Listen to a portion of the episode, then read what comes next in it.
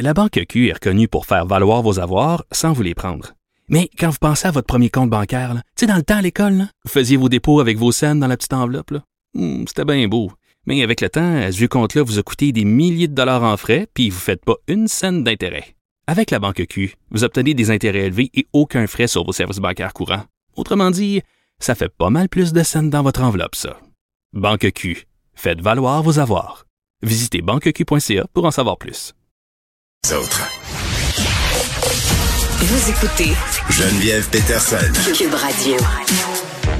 Des changements qui ont été annoncés hier par le gouvernement Trudeau concernant la venue des réfugiés ukrainiens au Canada, certains assouplissements, là, euh, entre autres euh, sur les données biométriques, le gouvernement qui va arrêter de les exiger là, pour certains Ukrainiens, ceux qui veulent venir temporairement au pays.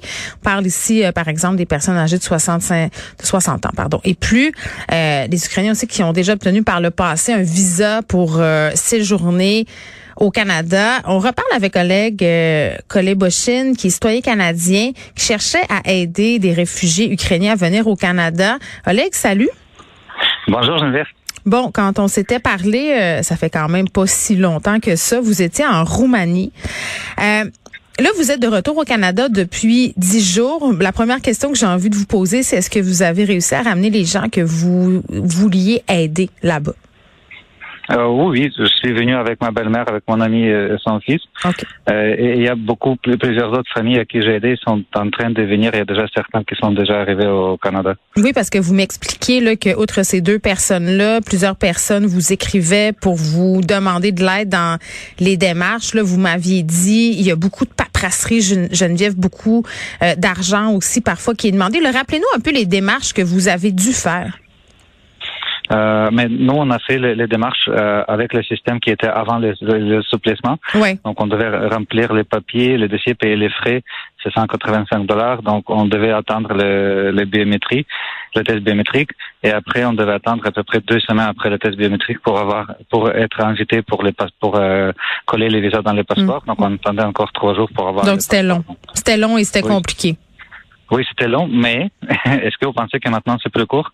Mais je le sais pas, c'est ça, là, parce que là, e- est-ce que vous pensez, vous, que ces mesures-là aujourd'hui, notamment ce qui touche les données biométriques, euh, d'aller plus vite finalement, puis peut-être de régler aussi certaines histoires de papier plus tard là, pour euh, les enfants, par exemple? Je pense que c'était déjà le cas, par ailleurs, pour les enfants de moins de 14 ans. Est-ce que ça va faciliter les choses? Euh, mais c'est sûr que ça va faciliter, oui, parce qu'il y a énormément de demandes. Donc, les, Mm. les- l'immigration au Canada n'a pas été prêt pour euh, le nombre, la quantité de demandes que qu'on a maintenant. Mm. Et oui, c'est vrai que vous avez dit que le Canada, l'immigration Canada dit que euh, le supplément, mais il y a plus de euh, tests biométriques pour les gens plus 60 ans Mm. et moins 14 ans. Mais en fait, en réalité, c'était déjà le cas pour les personnes 14 ans et moins, donc elles ne devaient pas présenter les, le test biométrique. Donc, dans ce cas-là, il n'y a pas beaucoup de changements. Ouais. Mais c'est sûr que ça va aider. Et, euh, cependant, je vais, je vais ajouter euh, pourquoi pas. Ah ben, en fait, la prochaine étape, c'est enlever les visas complètement. La prochaine étape, c'est payer les, les avions humanitaires pour faire venir les Ukrainiens parce que ça coûte cher. Mais pourquoi pas faire au contraire? Donc, d'abord, au début, le premier, deuxième jour de la guerre, envoyer les, les avions pour aller chercher les Ukrainiens, les, Mm. les placer ici dans les bases militaires, n'importe où, faire ici toutes les démarches nécessaires, mais c'est tout. Donc on fait le contraire exactement. Donc ça va finir par envoyer les avions. Mais Oui. Mais, mais il y a des délais qui sont très grands. là. vous me parliez tantôt Oh oui. de ces deux semaines. Ça fait 35 jours quand même euh, la guerre guerre, en oui. Ukraine. Euh, vous trouvez que c'est honteux que l'aide canadienne soit si tardive à arriver? Je trouve ça honteux pour vrai. J'aime mon pays, j'aime le gouvernement, mais dans ce cas-là, quand il fallait réagir beaucoup plus rapide, donc Mm. c'est- c'est un délai euh, non compréhensible pour moi et pour tous les Ukrainiens. Il y a beaucoup de messages que je reçois de la part des Ukrainiens. Même, je dis, euh, mon frère, il m'a écrit ce matin, il a dit, euh, mon, mon frère qui est député au Parlement, excusez, il m'a dit, que nous, on a pensé, les Ukrainiens, le- les députés, on a pensé que le Canada, c'est notre le plus grand allié, notre plus grand Mm. ami, mais maintenant, on voit un peu le contraire. Oui, parce qu'il y a une grande diaspora ukrainienne. Votre frère qui est euh, député au Parlement ukrainien, c'est ça? Mon frère, oui, au Parlement ukrainien, dans le parti de Zelensky. Donc, il, il est resté là-bas, là, en Ukraine, Ben évidemment. oui, il- oui, mais mes parents, mes deux frères sont restés là-bas, Mm. oui. Est-ce qu'il participe au combat? Euh, non, comme député, il organise la, la défense.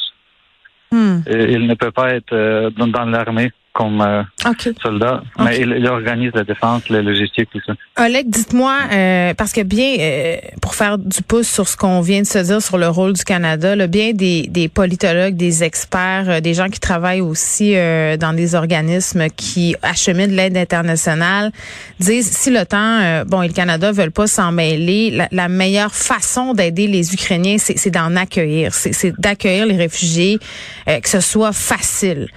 Euh, Qu'est-ce qui pourrait être fait de plus pour améliorer la venue? Vous m'avez parlé tantôt de laisser tomber le visa, mais, mais autrement, euh, comment ça se passe pour les gens que vous, vous les hébergez finalement, ces deux personnes-là en ce moment? Comment ça se passe pour elles? Mais pour ces deux personnes qui ont euh, qui vivent dans, dans ma maison, en fait, euh, c'est mon amie d'enfance. Elle a trouvé un, euh, un travail à Toronto. C'est son employeur, ancien employeur, euh, c'est une euh, compagnie mondiale. Donc, ils l'ont juste Ils l'ont transféré. à Toronto. Oui, ils l'ont transféré à Toronto. Et son fils va partir samedi parce qu'il est en quarantaine 14 jours. Ah bah pour la COVID, puis est-ce que le gouvernement canadien euh, les accompagne quand ils arrivent au pays? Qu'est-ce qui se passe? Mais euh, personne nous a accompagnés, sauf si on fait les, les appels. Mais pas personne. Le, le, la communauté nous accompagne beaucoup. Oui. La communauté, mais, Mais au niveau du gouvernement. C'est c'est pas. Non, il y a euh, pas.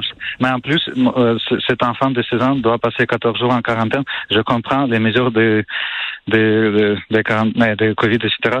Mais ça fait un mois qu'il n'a pas euh, été scolarisé à cause de la guerre, en plus de, de semaines. Mais c'est une autre euh, qu'il faut, euh, qu'il Oui, faut puis, parler. aussi. OK, j'ai une question, là. Euh, vous parlez très bien français. Monsieur Legault qui a dit que les enfants ukrainiens devraient être scolarisés en français, absolument. Vous en pensez quoi? Euh, mais on est au Québec, oui. Sauf que je suis certain, mais à 100%, que euh, c'est il y a peu de- des Ukrainiens qui vont venir au Québec à cause de la langue, parce qu'ils préfèrent plus parler anglais et le faire de retourner après. C'est juste les personnes qui ont des familles ici, ou- qui ont Mm. des proches ou des amis au Québec. Mais malheureusement, moi j'aime euh, le Québec, j'aime j'aime le français, mais malheureusement c'est ça. Et vous le parlez euh, très bien. Oleg, est-ce que vous continuez à en aider des Ukrainiens dans leur démarche euh, du Canada? Oui, j'ai- j'aide euh, aux Ukrainiens pour les euh, pour remplir les papiers. En fait, il y a beaucoup d'erreurs sur le site aussi, mais ça c'est Ah une oui, hein? histoire. Quel genre d'erreur? Mais comme par exemple, si, euh, si une personne a trois diplômes universitaires, s'il s'il met tous les trois, il ne peut pas euh, aller euh, comme procéder euh, euh, sur la page suivante. Donc, c'est c'est une de mes amies qui a fait seule. Et ça a pris deux jours pour comprendre c'est quoi le problème. Donc, il devait juste enlever une de ses diplômes pour poursuivre. Mais il y a, il y a, deux, il y a quelques autres de, comme erreurs sur le site, mais je comprends, c'est nouveau. Mhm. Euh, oui. Mais aussi, j'aide aussi au, mais je, je donne le soutien psychologique de, à tous les matins de 5h à 7h par, en ligne. Ben, je- j'essaie de supporter. Mais est-ce que vous êtes qui- formé euh, pour donner du soutien psychologique? J'imagine que ça doit être quand même euh, assez lourd, là, ce à quoi vous Oui. vous êtes confronté. Mais oui, c'est lourd parce qu'il y a des gens, des, mettons, des Mariupol aussi, c'est assez lourd. Mais je suis formé, je suis euh, éducateur spécialisé ici au. Québec. OK. Donc, mais vous avez une je suis, oui, je suis un psychologue et psychanalyste, mais je peux pas exercer ici mon profession parce que je dois avoir le doctorat. Je comprends. Mais oui, mais j'ai- j'aide comme éducateur euh, spécialisé. Donc, ouais. Ben merci pour ce que vous faites euh, pour les Ukrainiens, Oleg Kolebochine. Mm. C'est très, très Merci. apprécié. Oleg qui aide des réfugiés ukrainiens euh, dans leur démarche pour venir au Canada.